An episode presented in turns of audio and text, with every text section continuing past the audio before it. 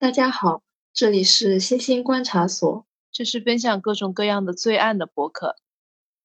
我是观察员季子，我是观察员花花。在开始今天的播客之前，想跟大家聊一聊上一期的案子。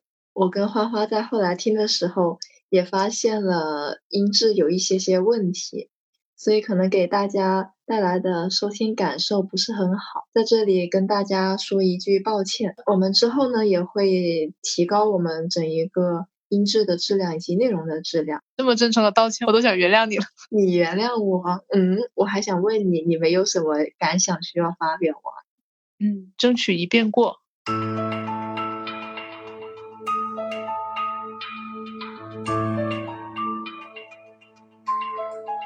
咱们今天这个案子发生在美国的佛罗里达州。花花，你有去过佛罗里达州吗？或者你对这个州有没有什么特别的印象？啊，我本人是没有去过这个州的，但是记子可以介绍一下。好的，好的，好的。佛罗里达州位于美国东南部，它是在东南岸突出的半岛上的。东边濒临着大西洋，然后西临墨西哥湾，所以说佛罗里达州的人们可以看到非常美丽的海景。它常年是可以沐浴在非常好的阳光之下的。为什么要介绍这个呢？主要是因为今天这个案子，凶手在这个案子中使用的杀人手法以及抛尸手法，都要借助佛罗里达州的这些天然的环境条件。那我们就进入整个案子吧。在一九八九年的佛罗里达州，有一名叫做 Richard Mallory 的男性，他从他的家就开着自己的白色小轿车，一路沿着佛罗里达州的其中一个公路，他就准备去佛罗里达州的一个海边沙滩那里，因为他的朋友在那里会举办一个 party。但是呢，在这个 party 进行的时候，他的朋友并没有看到 Richard 到来。而令人感到奇怪的是，在这之后的几天里面，Richard 既没有联系他的朋友，也没有联系他的家人。他在这之后就没有再回到他自己的家里了。而在一九八九年十二月一日的这一天，一个警官在佛罗里达州的沃卢夏县。发现了一辆白色的小轿车停在其中一个公路旁边的树林里面。当这个警察靠近查看的时候，他发现车上空无一人，这辆车就好像被人遗弃在这里了。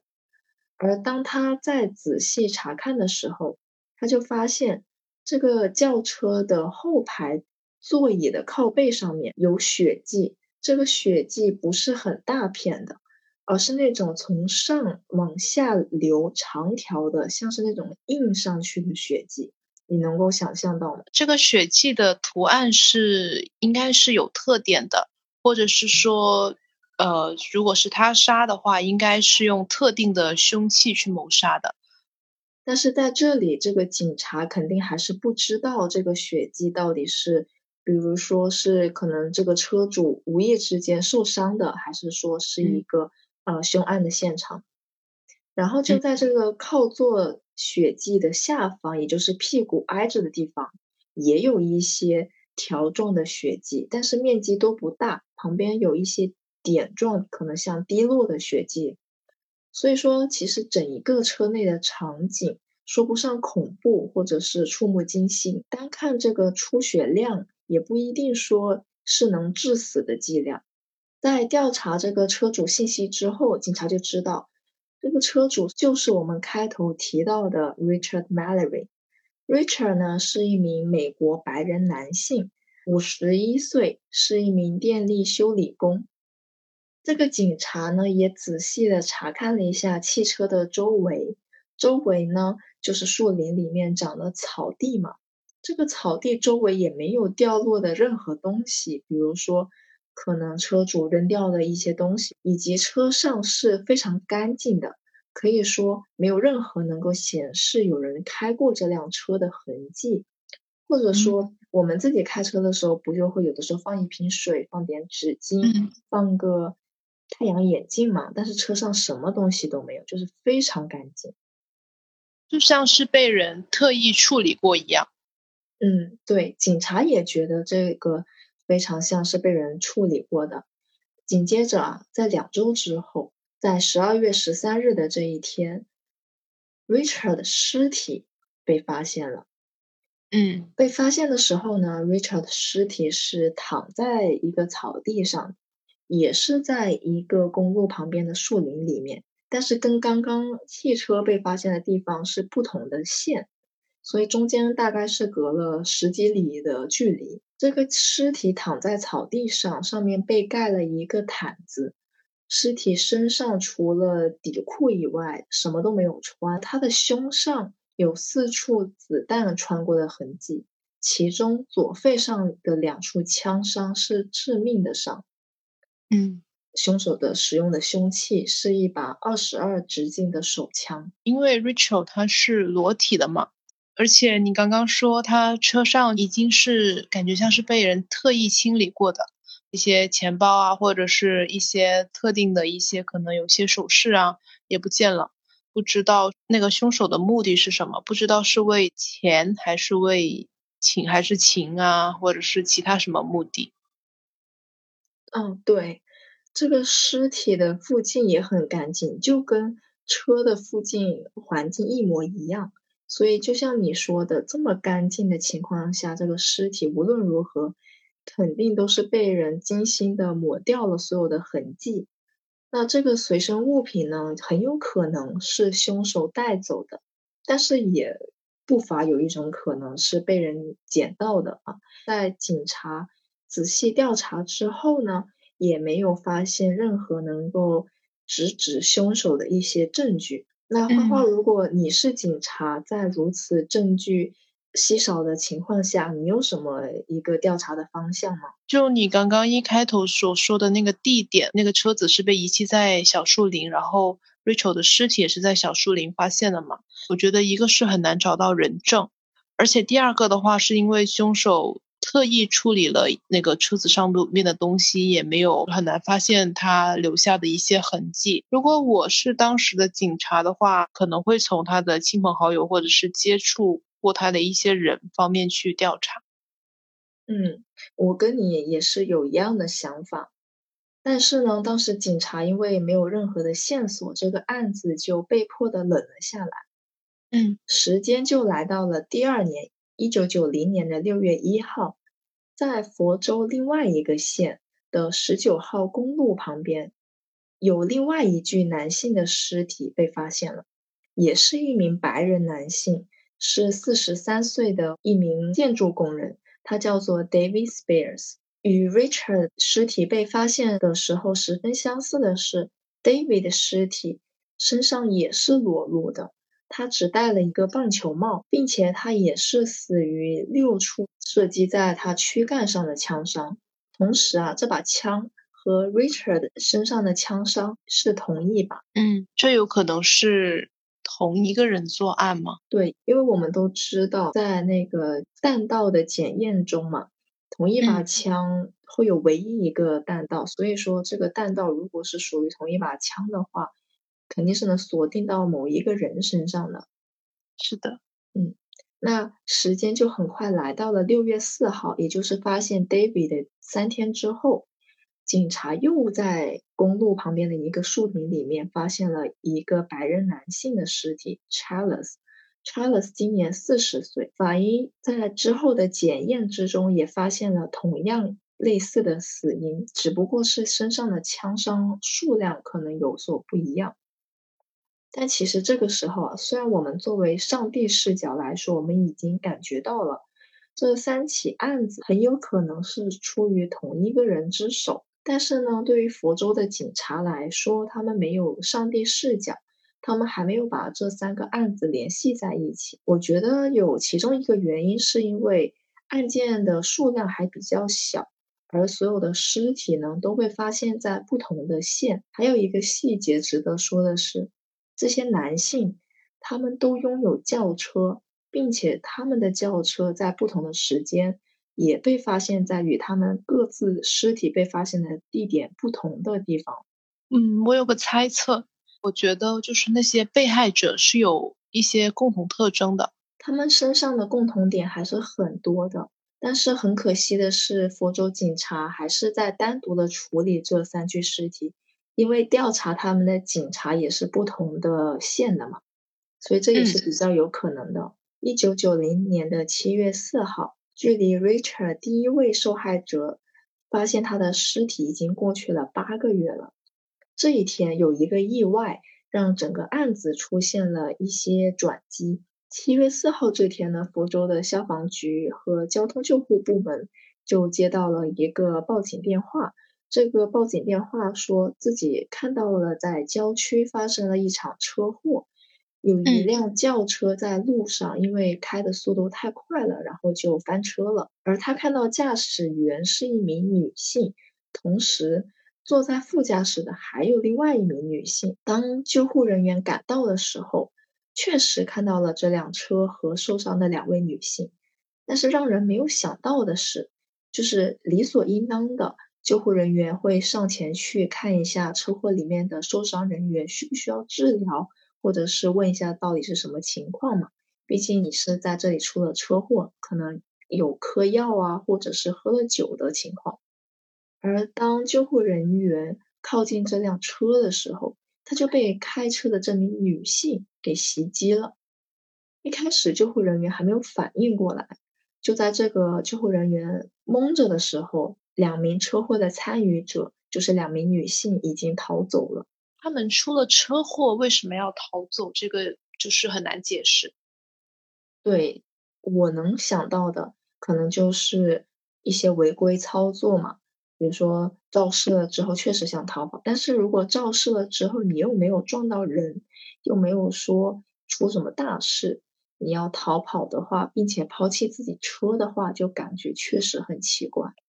对对，所以这个时候警察出了车祸，就需要做一些基础调查，并且还要查一下这个车到底是个什么情况嘛。嗯，他们这一查就发现，这辆车并不是属于。女性的这个车的车主是一名叫做 Peter 的白人男性，他们就发现 Peter 在警局的数据库里面是一个失踪人口，在三周以前，他的家人把他登记失踪了。这一场车祸就将一个失踪的 Peter 和两个女人联系在了一起。但是这个时候，Peter 的不管是他的人也好，还是他的所有的物品。以及他的尸体，警察都没有发现。那这个时候，警察肯定要去调查一下开车的到底和 Peter 是个什么关系，他到底是谁嘛？所以他就对这辆车做了一个非常仔细的调查。他们很快就发现，在这个轿车的车门驾驶座的车门内部有一个手掌印。这枚手掌印呢，是来自于一位叫做 Aileen Warners 的白人女性。根据救护人员啊，根据救护人员和目击证人的证词，就发现这个 A 领的，也就是这个手掌印，就是当时开着这辆车的那位女性。我有个问题，你刚刚说警方通过驾驶证上面的手掌印，然后得知了那个女人是 A 脸，嗯。那是 A 脸在就是警方那边有留下什么案底，所以说或者是有什么犯罪史之类的，让警方可以一下就锁定她吗？哎，有的有的。A 脸呢，在过去有两次入狱的经历，有一次是因为偷盗，还有一次是因为在银行使用了假钞。嗯，所以这就导致了他的指纹在警察的数据库里面是能够找到的。嗯，根据目击证人和救护人员的证词和描述，警察就找人画了这两位女性的画像。呃，说实话啊，我看到这个画像，我就觉得如果有人能根据它找到 A 领的话，我就觉得有鬼了。就是整个画像非常像小学生画的那种简笔画，并且是丑丑的简笔画，一点都不专业。这可能跟发生案件的那个时间也有关系，上个世纪嘛，也有可能吧。那在接下来的五个月里面，还有更多的尸体被发现。警察发现了另外三个白人男性的尸体，也都被抛尸在了公路旁边的树林里面。但是他们在佛州不同的县，其中好像有一名或者两名的白人男性的轿车有被找到过。之前最开始讲到的三个案子，其实警察虽然在很仔细的查了，但是一直都没有找到凶手。呃这个时候。我也不卖关子了。逃掉的 A 领和当时坐他车的另外一名女性叫做 Tara，他们俩已经分开逃走了。A 领回到了他之前一直住着的地方，Tara 逃到了宾夕法尼亚州他的姐姐家里暂时躲避，因为警察将他们俩的画像就在当地县里面公布了。嗯，啊，但是这个时候警察。调查他们俩其实是因为之前的那起车祸的，是的，嗯，毕竟出了车祸还要逃跑，而且还要误伤医务人员，这个动机很奇怪。对，那警察是怎么发现以上六起案子的相似点，把他们当做一个连环杀手来对待呢？是因为在当地的一家当铺发现了一个属于第一个死者的物品典当记录，也就是有人把 Richard。物品拿到了当地的一个当铺当掉，不是也说过吗？轿车以及 Richard 身上都没有找到任何他能够证明他身份的东西吗？对，那当铺留存的票据和留下的姓名，就让警察一下子锁定了凶手。这个指纹和留下的姓名都是 A 领 Warners 的指纹和姓名。就是说，A 领用了真名去当掉 Rachel 的一些财产，是吗？哎，对，这点其实我觉得还蛮奇怪的。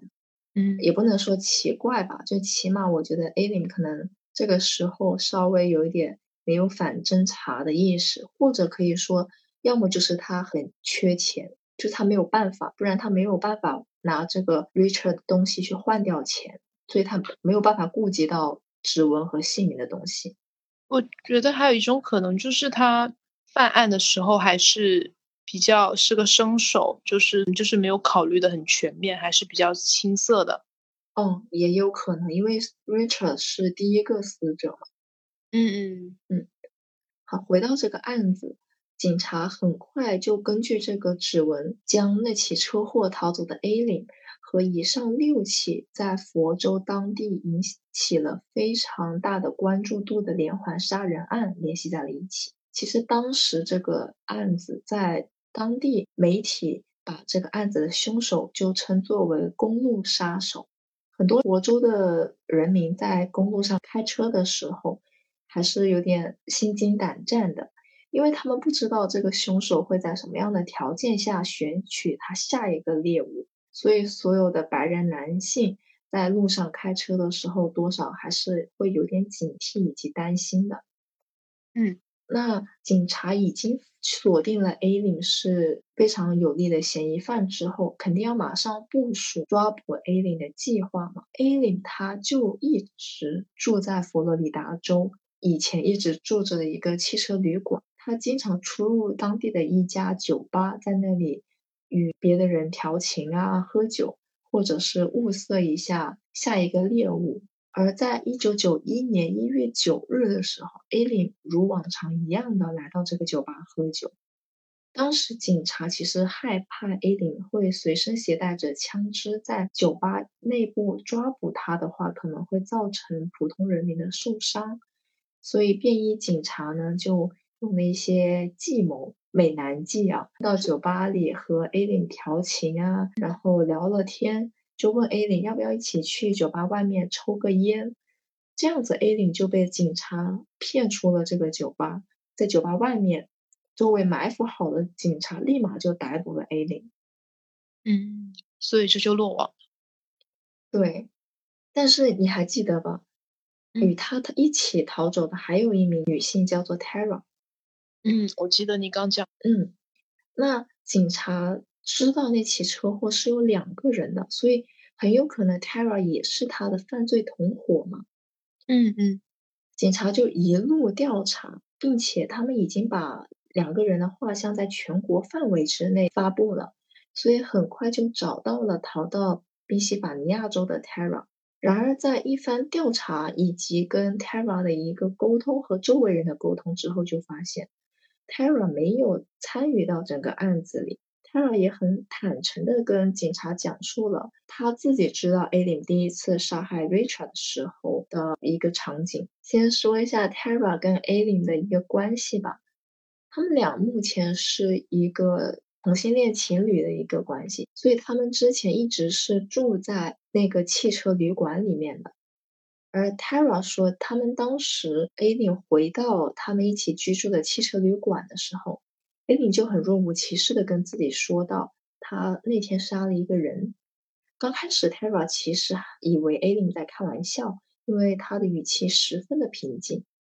嗯，而后来，当艾琳说着说着就开始哭的时候，他才反应过来，这可能不是一个玩笑，而是一个真实发生的命案。而后面的几起枪杀案，Tara 都表示自己完全不知情。直到 Alien 开着 Peter 的车出了事，并且逃走了之后，自己才认意识到了这辆汽车可能是另外一位受害者的车。但是在这个整个过程之中，Tara 并没有向警方报警或者是提供任何的线索。所以说，在当时的美国的一个法律之下，因为包庇杀人犯，Tara 也是要坐牢的嘛。嗯。但是警察这个时候为了要套 A 琳的口供，所以说他们就跟 Tara 达成了一个共识，就是让 Tara 做一个污点证人。如果 Tara 可以在法庭上面去当做证人去指控 A 琳的话，那么警方就可以不指控他。我我觉得有个就是有个小疑问，嗯，就是被杀的那些受害者都是白人男性嘛，嗯，而 A 领是个女生。虽然说她是有枪，就是有这种凶器的，但是你想把一个成年男性从车上搬下来，并且遗弃在树林，然后还要就是处理车子上面的一些痕迹，比如说他的财产，或者是他可能会留下来关于 A 领个人的一些信息，我觉得单靠一个人的力量可能是难以完成的，所以我觉得他的女友的口供也是值得警方怀疑的。对。你这样子想，我觉得也是有可能的。其实 Tara 在后来虽然接受了很多家媒体的采访，在他出庭的时候的录像也有，但是他一直都坚称自己没有参与所有的案子。嗯，但是就是反正警方没有搜查到任何可以，比如说他的指纹，或者是他有留下的一些头发。嗯，呃，之前也说过，那几辆轿车里面是非常干净的。我觉得可能是不管是 A 零还是说有可能参与的 Tara，都把这个汽车内部是有非常仔细的处理过的，所以当时其实也没有发现到 A 零的指纹或者是别人的指纹。嗯，但是你说的确实很有可能，在后来还是有很多的普通民众怀疑这个 Tara 是有参与的案件中的。那 Tara 肯定要选择跟警方合作嘛，他不想去监狱坐牢。那他就写信给了已经在监狱的 A 零，让 A 零打电话给自己。就收到自己恋人的信之后，A 零在一月十四号这一天，也就是收到信的第二天，立马就打电话了给 Tara。在电话里面，Tara 一边哭一边跟 A 零强调，警察一直在骚扰着自己和自己的家人。他说自己很害怕，会不会以后要坐牢？自己没有干过的事，自己不想去。坐牢之类的话，其实，在中间，A 里是有怀疑的。他问 Tara 是不是有第三个人在房间里，意思就是是不是有别人告诉你要这样子说话。但是呢，在 Tara 否定了之后，A 里就选择相信了自己的爱人。也许是不忍让爱人受苦，也许是出于一人做事一人当的勇气吧。反正 A 里就决定一个人担下所有的罪。他在结束电话的第二天，就向警方承认了一切。他说，所有的案子都与 Tara 无关，都是自己一个人做的。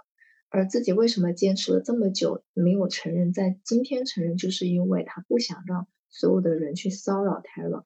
所以说，他认罪的原因也是因为 Tara。就是把 A 领把所有的罪名独揽下来。对，我觉得起码 Tara 的这通电话确确实实是 A 领去认罪的一个直接原因。嗯，因为他其实不认罪的话，警方那边很有可能没有办法真的直接指控他。他在现场几乎没有留下任何的线索，唯一能够联系起来的就是那个典当的记录嘛。嗯，哦，对的。并且还有一点要说的是，他开的那辆车就是出事的那辆车啊。嗯，那个 Peter 至今为止都没有找到他的尸体。哦，嗯，所以就是说，警方确实一定程度上缺乏很多证据。那我们就来讲一讲 A 领的作案细节和一个动机吧。好，首先我们要选择这个案子有一个非常重要的原因，就是因为 A 领有一个相当悲惨的童年。可以说，他所经历过的童年是我完全无法想象的。首先呢，A 领是一名性服务者，所以说他这也是他为什么能够接触到那些受害者，而且为什么他们是全身裸露的原因。嗯，也有可能。嗯，但是和美国典型的妓女不一样的是，她招揽客人的地点不是在那种当趟，就是那种红灯区的地方。它是在佛州的公路上面，因为你想，如果一个女性站在公路上面，来往的车可能就会觉得这个女性是不是需要帮助，很有可能就会停车问一下嘛。嗯，而这个时候，如果车上只有一个男性的话，A 领就会问他需不需要性服务。这个也是为什么所有的被害者都是男性，以及 A 领怎么能够上到被害者的车，并且。实施对他们实施枪杀的，嗯，我觉得也有可能，我觉得也可能一些男性可能是就没有把这个女生当回事啊，有也有可能是 A 领是去主动就是去向那些司机问路啊，或者是呃主动谈话的，也有可能。但如果这样子的话，他可能就是在周围的服务站的地方物色一些客户，嗯。对，但是不管怎么样，我觉得在这个过程中，这些男性肯定是有一个轻视的想法的。对，嗯，那具体的讲一下第一个案子的发生过程吧。刚刚我们说了，Richard 本来是想要去朋友的一个海滩 party 的嘛，在他开着自己的车行驶在公路上的时候，他就遇到了 A 领，他并且也停下车，然后 A 领上了车之后。开始表达了自己其实是一个性服务者，然后两人就 Richard 可能也看 A 领年轻好看，所以就同意了这笔交易。两个人谈好价格了之后，他们把车停在了一百五十九一号公路旁边，他们就一边喝酒聊天，聊到了黎明的时候，然后两个人就开始按照谈好的事情发生了性关系，而 A 领说。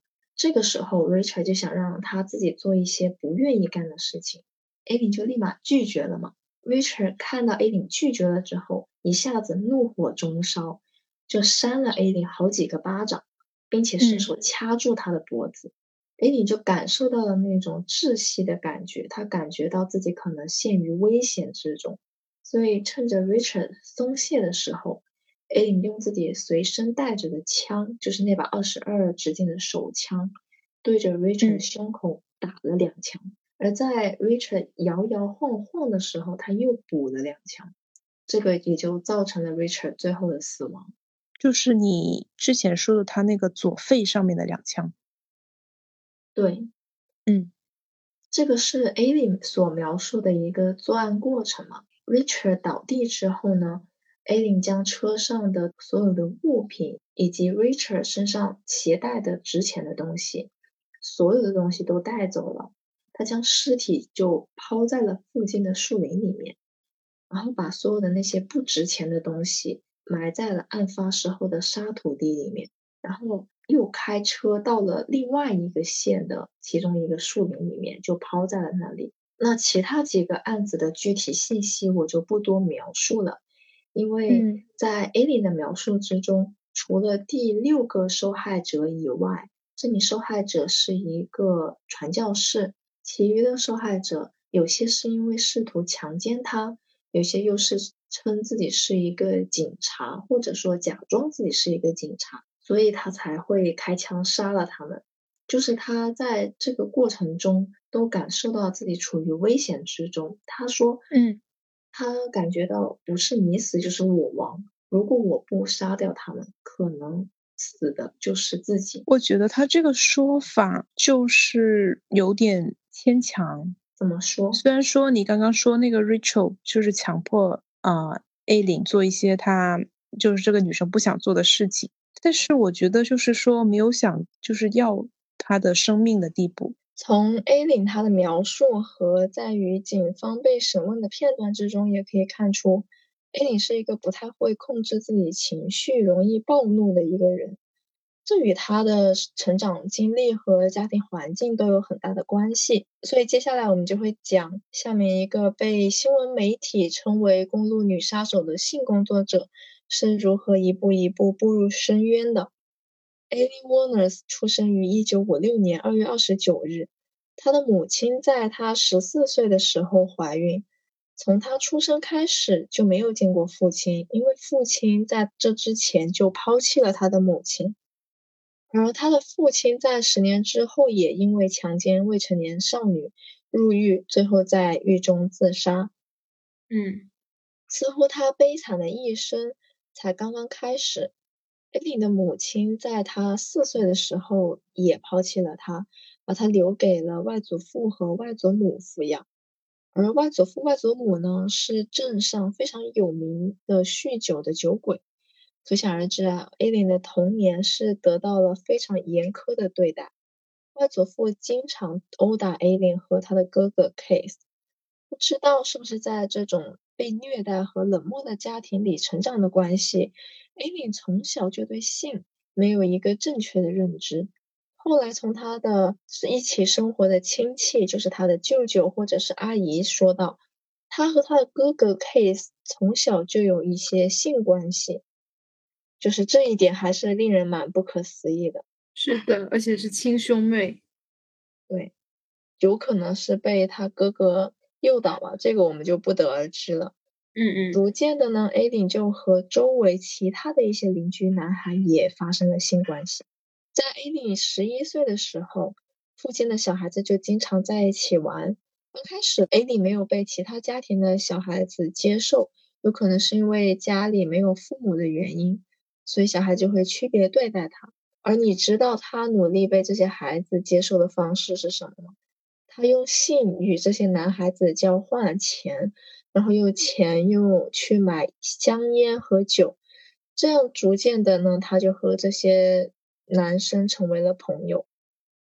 但是啊，你可想而知，这种奇怪的扭曲的方式是买不来正常的朋友的。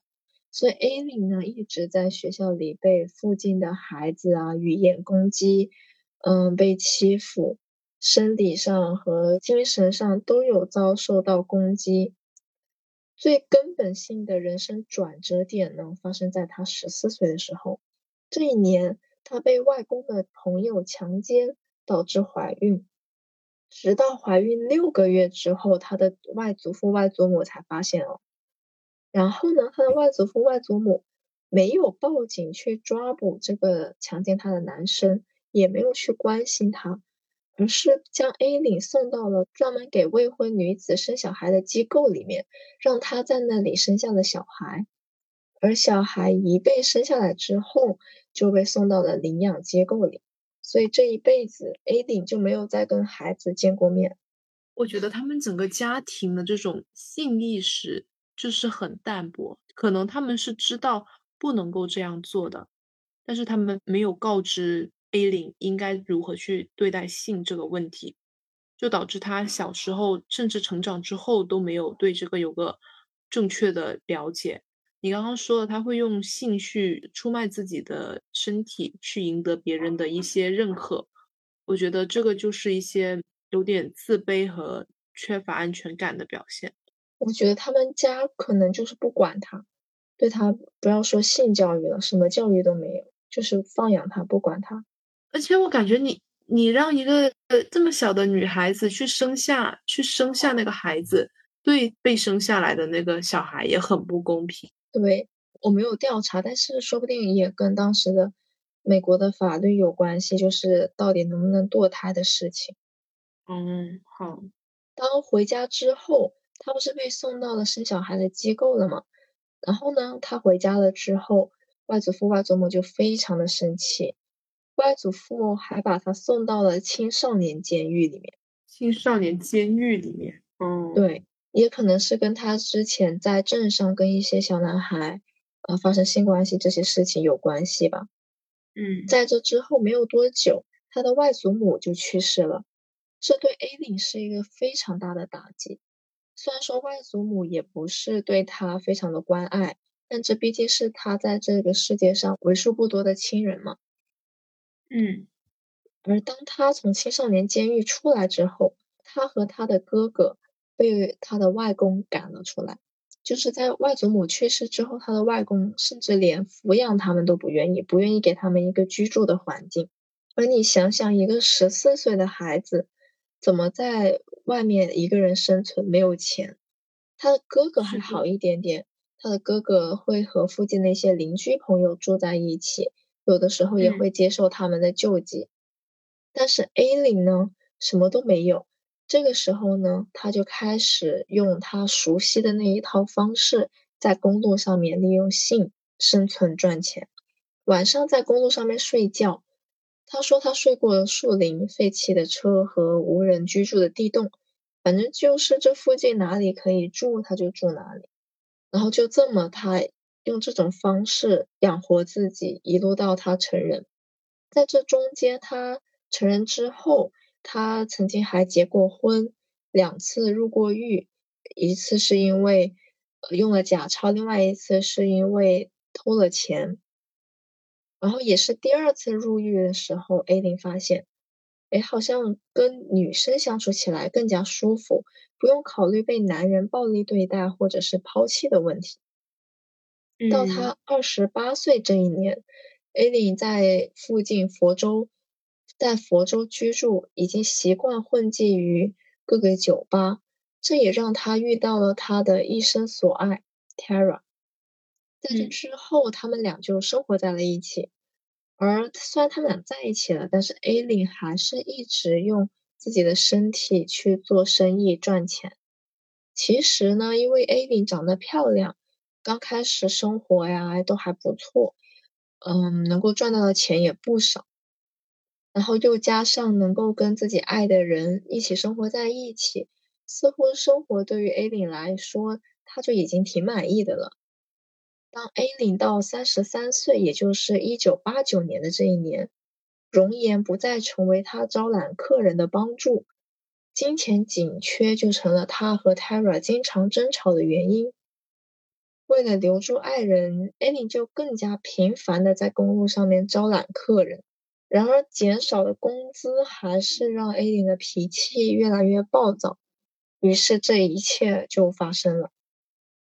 听完这个案子，花花，你有没有什么感受？我觉得就是，就是挺痛苦的。如果把自己带入到那个 A 琳的身上的话，我觉得就感觉想象是的，就感觉这一生怎么就是充满挫折和不幸呢？对，就一直被人抛弃。他中间结婚也是后来那个男方觉得无法忍受他，然后抛弃了他。当然，这个里面肯定也有 A 琳自己性格的问题啊。他中间其实也做过正常的生意，但是他的老板骗了他，没有给他工资，这也造成了他用假钞去换钱，然后最后被抓。嗯，这也是他为什么还是相信还是靠自己的身体能赚到钱。然后之后犯罪的，我觉得就是他没有别的办法了。他在这中间其实遇到的都不是什么好人。纵观这他这一生吧，我就感觉以遇到 Terra 为节点，A 你像是逃离了一个深渊，但是呢，没想到的是又落入了另外一个深渊。嗯，其实杀人还是杀人了，许多妓女的人生可能跟她一样惨，或者是还有人比她更惨。嗯，但是他们也没有成为连环杀手。所以最后我想说的就是，也许这辈子只有靠着自己的力量，才能够从深渊中逃出来。但是其实我想说，A 零还有哪哪里还有自己的力量啊，对吧？我觉得如果他出狱之后能够去找一份正常的工作的话，也不是不可以。虽然说我们会觉得这样子特别的上帝视角，对他，对对，特别上帝视角，对他来说肯定是非常难。嗯，如如果我陷入这些悲惨之中，我可能也不会有勇气或者有希望。的，嗯。但是我们也是作为一个上帝视角讲这个案子，就是为了说能够给大家一些启发吧。嗯，对，我觉得还是给小孩子，就是从童年的时候就树立起一个正确的三观。没错。那咱们今天这个案子就讲到这里吧。嗯，下期案子呢，咱们会有一个加更，新年加更，大概会在初期的时候发布。然后呢，是一个跟过年的有关的案子，会有两个，一个非常有名，嗯，是日本的一个除夕夜的凶杀案，另外一个呢是中国的在过年期间的一个凶杀案，会在同一期讲。好的，大家敬请期待，拜拜，拜拜。